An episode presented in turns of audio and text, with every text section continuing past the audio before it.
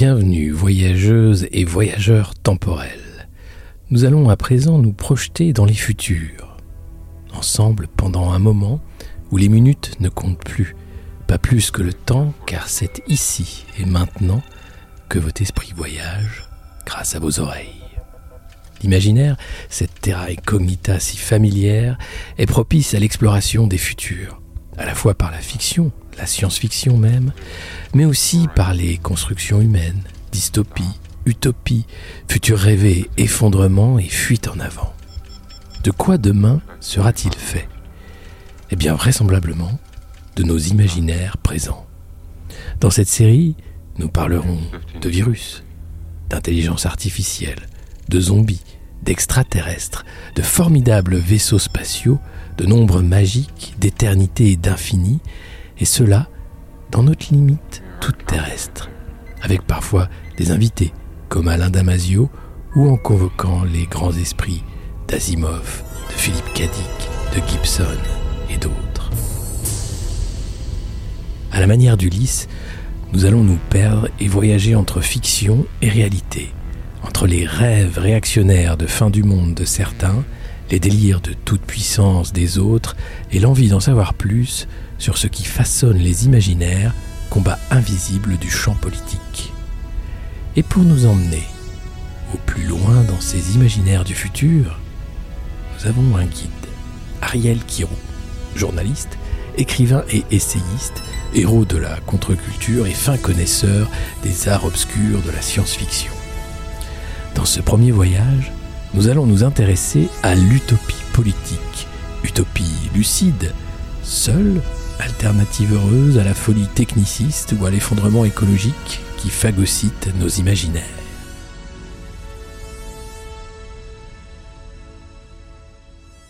Bonjour Ariel, avant de commencer notre exploration, peux-tu nous dire comment est née cette idée d'explorer les imaginaires du futur au point de publier cette somme de 600 pages hein, quand même, parue aux éditions ActuSF Alors l'idée me trotte dans la tête depuis un bon bout de temps, depuis au moins 10 voire 20 ans. Euh, tout simplement parce que je suis un grand amateur d'œuvres de l'imaginaire, quelles qu'elles soient, euh, que ce soit des séries, des films ou bien sûr la littérature de l'imaginaire, du fantastique et surtout de la science-fiction. Euh, et donc, il se trouve que dans, ma, dans mon parcours, j'ai à la fois cet intérêt fort pour les, imaginaires, et notamment les imaginaires du futur, et que j'ai quand même un, axe politique. Je bosse à, multitude, au sein du comité de rédaction d'une revue qui n'est pas vraiment à la droite de la droite. Euh, et donc, euh, j'ai toujours eu double, cette double envie, quelque part, de à la fois euh, travailler sur la question des imaginaires et de, m'interroger sur la façon dont les imaginaires orientent, ont un rôle politique fort.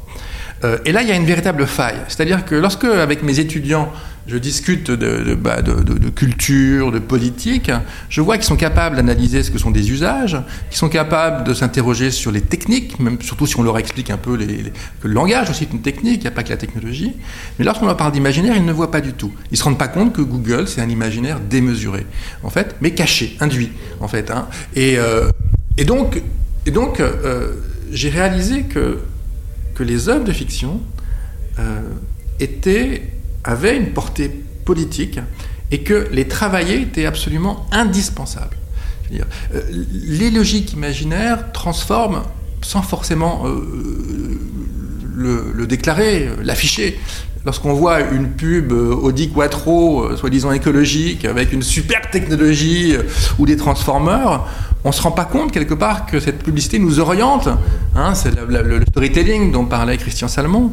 Euh, et donc, et donc, euh, euh, ben à un moment donné, je me suis dit, ben, il faut tout simplement, ben, ce, sentiment-là, il faut le concrétiser. Hein, et donc, euh, depuis cinq ans, j'ai commencé à y travailler, et depuis deux, trois bonnes années, j'ai commencé l'écriture. Est-ce que tu dirais qu'aujourd'hui, les, imaginaires sont dans des carcans? Ils sont utilisés euh, plutôt pour des plans marketing. Hein, tu parles de Google, mais euh, on a tout le narratif de SpaceX, par exemple. Hein, Elon Musk qui raconte une histoire, hein, qui se prend pour un super-héros quasiment. Euh, Jeff Bezos aussi, avec son initiative pour l'espace. Est-ce que là, il n'y a pas un danger de voir une réduction des imaginaires à, un plan marketing de, des GAFA, des grandes entreprises plateformes? Les imaginaires c'est un peu comme les techniques ou les technologies.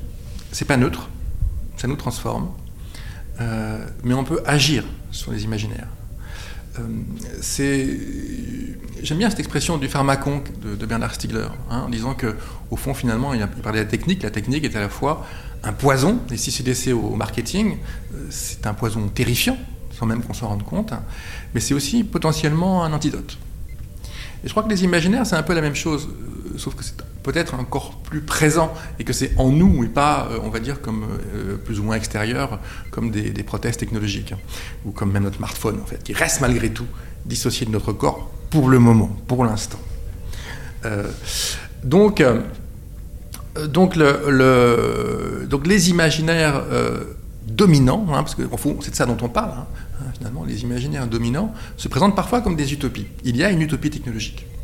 Hein, une utopie, il y une utopie en fait finalement de une sorte de devenir Dieu via la technologie. Nous sommes des petits dieux.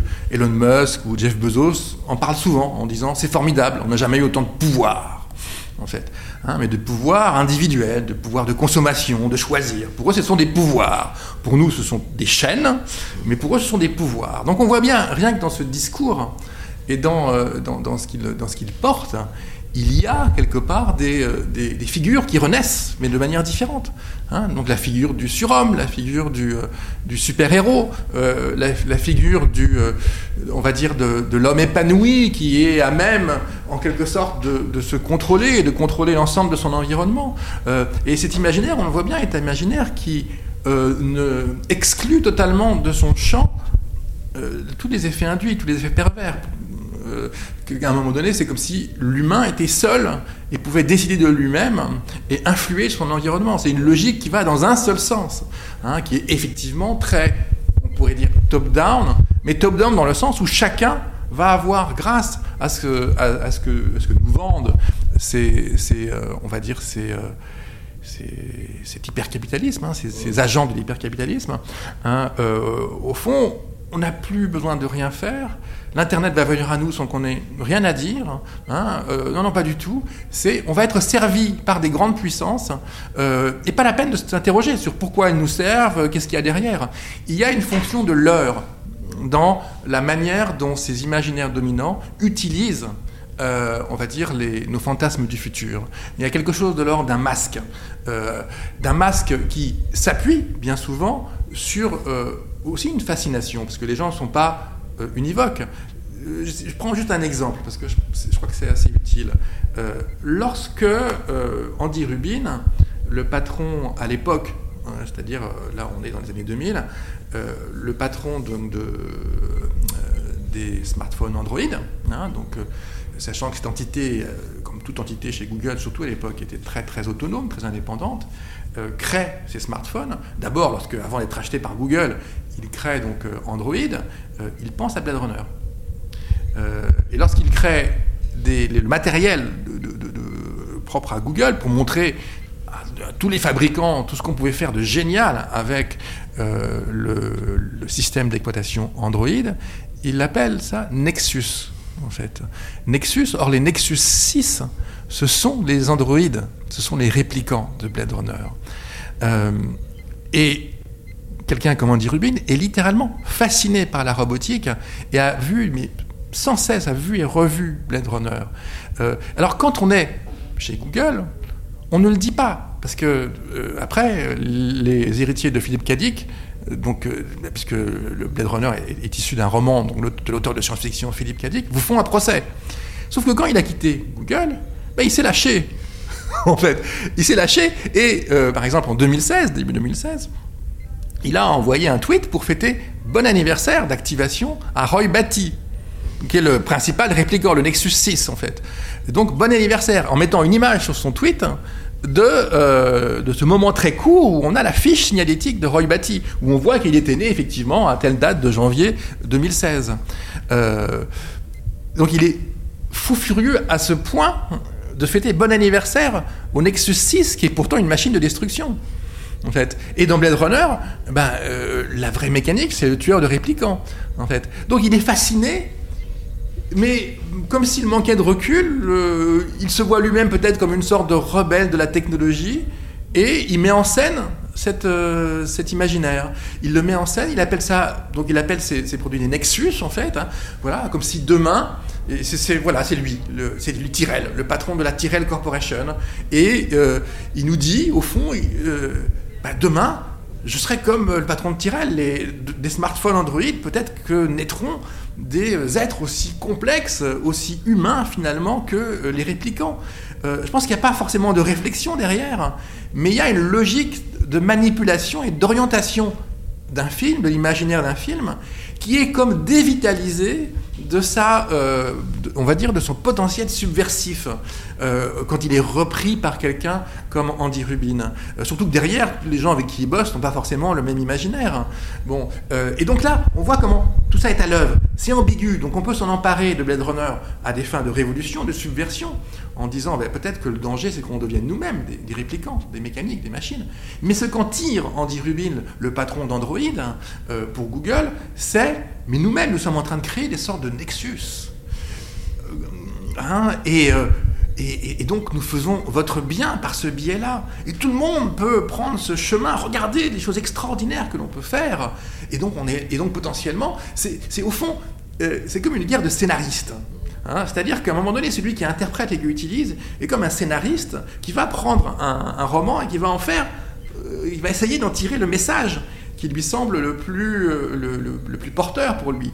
Euh, et au fond, finalement, ben voilà, ce scénariste-là, Andy Rubin, euh, il, se, sert, il utilise Blade Runner, mais pour un message qui est non pas le message gare, tout ça nous a servi, qui est présent dans le roman de manière très forte, mais sur ce message, cet imaginaire fou, ces machines presque vivantes, mais vous pouvez vous-même peut-être potentiellement les créer. On est sur ce chemin-là et, et vous êtes vous-même finalement euh, euh, à même de le, porter, de le vivre. Au fond, finalement, d'un côté, il y a un scénariste de la Disney, c'est Andy Rubin, et de l'autre, il y a des, des scénaristes anarchistes, euh, politiques, ou des gens dans l'esprit de Philippe Cadic, qui, eux, ne sont pas des scénaristes de la Disney, mais qui vont plutôt faire les films des frères Cohen, ou Ken Loach, ou je ne sais quoi, mais qui vont tirer dans un sens politique différent la même source qui elle-même était potentiellement subversive à t'entendre, on voit bien que chez les, milliardaires de la Silicon Valley, tous ces magnats de la tech, hein, euh, c'est un peu des gosses euh, fascinés par euh, ces, narratifs de la science-fiction.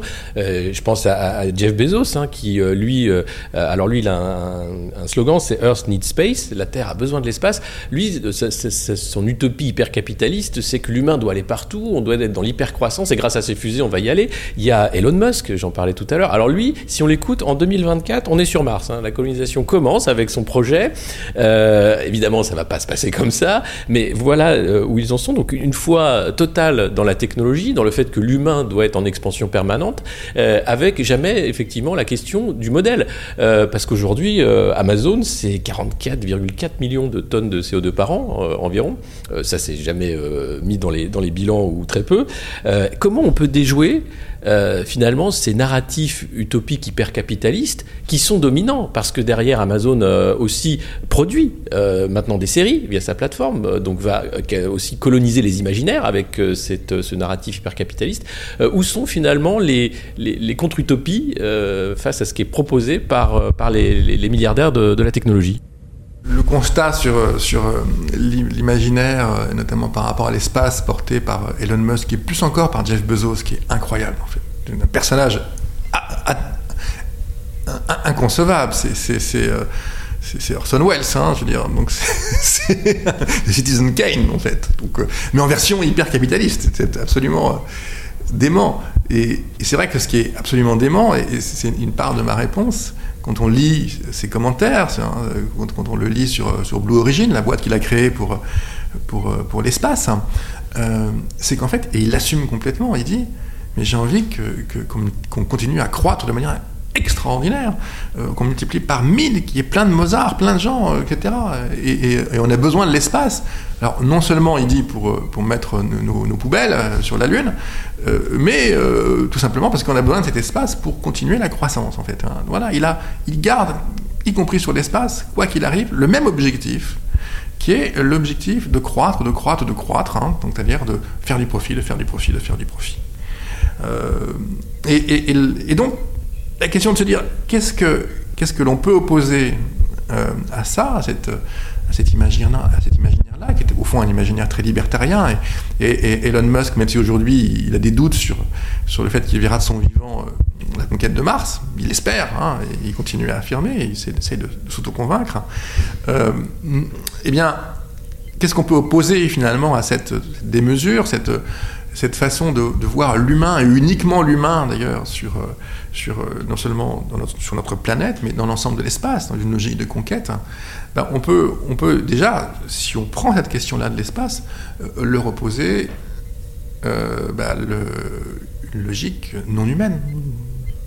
On peut le reposer des imaginaires qui sont des imaginaires où la question de l'exploration spatiale passe en amont par des enjeux politiques. Euh, ces gens-là, les Musk ou les, ou les Bezos, mais bon, euh, on pourrait parler de Google ou des autres, hein, euh, ils ont une sorte d'obsession ou de réflexe même qui est d'effacer le politique. La politique n'existe pas. Tout se passe entre eux et leurs clients. Tout se passe avec et grâce à la technologie je me souviens d'un bout d'interview d'une ingénieure de SpaceX, la boîte d'Elon Musk, qui expliquait euh, qu'au fond, la conquête de Mars, tous ces trucs-là, c'est qu'un problème d'ingénierie. Donc ils sont dans le solutionnisme technologique. C'est-à-dire conquérir des planètes, comme conquérir quoi que ce soit, c'est un problème soluble par la technologie. Tous les maux de la planète, et maintenant donc de l'espace aussi, sont solubles par la technologie. Donc quelles sont les, fictions qu'on peut leur opposer et quelles sont les contre-fictions à, ces fictions qui ne se donnent pas comme des fictions, hein, qu'ils présentent comme la réalité. Ce qu'on peut leur opposer, tout simplement, c'est en assumant le fait que ce qu'ils disent est une vision politique, malgré tout ce qu'ils avancent, c'est leur opposer d'autres visions clairement politiques et qui posent la question sociale, sociétale, environnementales, toutes les questions au-delà de l'économie, culturelle, qui sont euh, absolument indispensables à la source, par exemple, de la conquête spatiale. Mais c'est aussi le cas par rapport à nos sociétés, par rapport au monde dans lequel on vit. Euh, c'est ce que Kim Stanley Robinson appelle une mutation des valeurs. Hein. C'est-à-dire que la technologie en tant que telle n'a aucun sens. Elle n'est pas neutre, elle transforme, mais ce qui fait qu'elle transforme, et dans lequel le sens où elle transforme, c'est finalement la politique qu'elle avait dès son design, en fait, ce qu'elle induisait en termes politiques et la manière dont les gens s'en sont emparés, en fait. Chaque, chaque fois qu'on s'empare d'une technologie et qu'on en fait quelque chose, c'est un acte politique, c'est-à-dire qui transforme la société, qui transforme nos proches, qui agit sur notre environnement. Donc, les, fictions qu'on peut opposer à des gens comme Bezos ou Musk sont des fictions qui, au lieu d'évacuer le politique, hein, tout simplement le mettre au cœur mettre au centre, mettre au centre la délibération, mettre au centre les conflits, les, les, euh, les, heurts entre humains, euh, les coopérations et les compétitions, euh, les dits et les non-dits, tout ce qui fait le cœur de l'humanité. Et c'est bien là où, la fiction a un, rôle très différent et à mon, à mon avis plus fort que la simple prospective, c'est que la prospective évacue l'humain. Alors que celui qui fait une belle et une bonne fiction, il met l'humain dans ses projections et l'humain et le non-humain potentiellement, les animaux, les extraterrestres, euh, la faune, la flore, les arbres, deviennent des acteurs d'une transformation qui n'est plus uniquement technologique, qui n'est plus uniquement un problème d'ingénierie, mais qui devient, au sens noble du terme, au sens propre du terme, c'est-à-dire dans le sens de qu'est-ce qui nous transforme et qu'est-ce qui fait société politique t'écouter, on a l'impression que ces, milliardaires-là euh, sont des pharaons, mais sans euh, la religion qu'il y avait autour. Euh, parce que finalement, Pharaon passait sa vie à préparer sa mort. Il y avait tout, tout ce, ce, non-dit sur les dieux, sur la façon dont on. Alors aussi solutionnisme technologique hein, pour faire les pyramides. Mais avec cet imaginaire-là, est-ce que finalement, on n'a pas, quand tu dis qu'ils évacuent le, politique dans leur, dans leur utopie, est-ce que c'est pas repris uniquement par le religieux aujourd'hui cette cette façon-là d'envisager l'humain. Euh, et j'ai en tête la, sortie euh, du président Emmanuel Macron qui parlait euh, à propos de la 5G qu'on n'est pas des amiches. Et donc, il n'y avait pas à se poser de questions sur l'arrivée des technologies. Et aujourd'hui, quelle est la place du religieux, finalement, ou des religions dans, ces, imaginaires, dans la construction des imaginaires? Si l'on prend un peu de recul, qu'est-ce qui rend tout à fait passionnant et spécifique les imaginaires d'aujourd'hui et les imaginaires du futur, qui construisent le futur aujourd'hui. C'est que ce qui était auparavant, il y a ne serait-ce qu'un demi-siècle de l'ordre, même 300, 300 années de l'ordre du mythe, de l'ordre donc de la religion, euh, quelque chose qui nous habitait, qui habitait totalement les gens, mais qui était totalement hors de l'action quotidienne, devient aujourd'hui quelque chose, notamment chez ces, euh, grands ponts de la technologie, euh, sur lesquels on peut agir. C'est-à-dire que les grands mythes de l'humanité, et la destruction et la création de la vie, euh, qui auparavant, au fond, étaient dissociés du faire, depuis au minimum Hiroshima et Nagasaki, est devenu quelque chose dont on a le sentiment que nous pouvons nous-mêmes en être les acteurs. Hein. C'est que ces mythes, au fond, finalement, euh, ils sont euh, sécularisés. C'est-à-dire qu'ils sont rentrés, ils sont sortis de l'espace religieux euh, pour entrer dans l'espace scientifique, dans l'espace intellectuel, euh, dans l'espace même parfois quotidien d'un grand nombre de personnes. On le voit avec la pandémie, hein, on le voit avec les logiques de, crise, on voit en fond à quel point euh, ce, que sont des, sortes de cataclysmes ou des promesses absolument incroyables. On nous présente le vaccin, on nous dit, on nous dit invention géniale, formidable, etc. De, du génie humain. Hein, donc il y, y, a un imaginaire qui, qui, qui au fond a totalement transporté ce qui était de l'ordre du religieux, de l'ordre du mythe, hein, dans la société, au sens large. Donc, euh, il y a eu ce premier mouvement qui est, tout à fait essentiel, hein, qui, à mon sens, si on devait trouver une date, l'une des, clés, c'est le, roman Frankenstein de, de Marie Shelley en 1800, 1812, en tout cas au début du 19e siècle.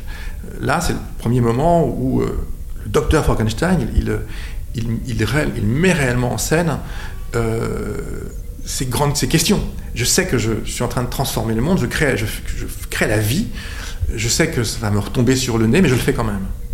Donc euh, là, il y a un moment qui est très très fort. Hein, c'est encore très marqué évidemment par la religion, mais euh, il y a une sorte de passage qui se, joue avec le docteur Frankenstein, hein, au-delà même du, du, derrière de, des imaginaires, des, des films et de tout le reste. Donc, ben oui, ce que je suis en train de dire là, c'est que ce qui était auparavant de l'ordre du religieux est entré dans la société, et tout particulièrement chez nos technoscientifiques et chez nos maîtres du marketing d'aujourd'hui. Euh, donc il y a bien évidemment dans leur discours une dimension religieuse, hein, puisque, euh, ce, type de rapport au monde, qui était le rapport à la religion, que le, rapport de création et de destruction de la vie euh, totale, n'est plus l'apanage de Dieu, mais l'apanage de tout un chacun. Et c'est pas un hasard s'il y a aujourd'hui, par exemple, une religion qui s'est créée de l'intelligence artificielle, hein, comme une sorte de superpuissance. Et au cœur de cette religion, il y a le calcul. Hein, tout est calculable. Tout n'est qu'information. Et donc, si tout n'est qu'information, comme nous manipulons l'information, nous-mêmes sommes des petits dieux, avec ces grands dieux que sont, aux grands dieux, Elon Musk ou euh, Jeff Bezos ou ces gens-là. Hein, nos maîtres, euh, nos gourous, même s'ils si ne demandent pas forcément de, les suivre. Donc oui, il y a une dimension religieuse. Hein, il y a une dimension religieuse. Euh, il y a une, sorte de dimension religieuse, mais qui n'est plus du tout contrôlée, qui, est sorte qui fonctionne en roue libre complètement dans la société, et qui, qui ne s'affiche pas comme telle, sauf exception. Hein, parce qu'effectivement, ce Anthony Lewandowski qui a créé, c'est quand même, ça ne s'invente pas, euh, qui a créé la très officielle église de l'IA, de l'intelligence artificielle, qui s'appelle Way of the Future, donc la voie de l'avenir. Hein. Il en a fait une église, hein, avec des prêtres et tout le reste. Mais ce qui est évidemment que les, euh, technoscientifiques, les, acteurs de la Silicon Valley, euh, ou partout dans le monde, tous les, start-upers ou autres, ils, ils, en rigolent. Mais au fond, finalement, ce qu'a ce qu fait Anthony Lewandowski avec son église Way of the Future, euh, c'est rien d'autre que de, faire de manière ouverte et affichée ce que tous font de manière induite. Hein la religion, de toute façon, a toujours été. Il y a d'un côté les mystiques, qui, ont une sorte de, foi au-delà même de, toute institution, et puis la religion, c'est l'institution, c'est l'Église. Hein Donc, euh, euh, au fond, finalement, ces gens-là sont notre Église, se veulent notre Église. C'est-à-dire, ben, euh, à une époque, Dieu était partout, était tout, et on ne pouvait pas considérer autre chose que Dieu. Euh, bah, il en est de même de la technologie aujourd'hui. La technologie est partout. L'air de rien, elle le sera de plus en plus, en tout cas c'est ce qu'ils nous disent, les gens de Google, les gens d'Amazon et autres, euh, elles vont régler tous nos problèmes. Donc il y a une sorte d'omniscience et d'omnipotence quelque part de la, de, la, de technologie. En tout cas, c'est ce qu'ils veulent nous faire croire.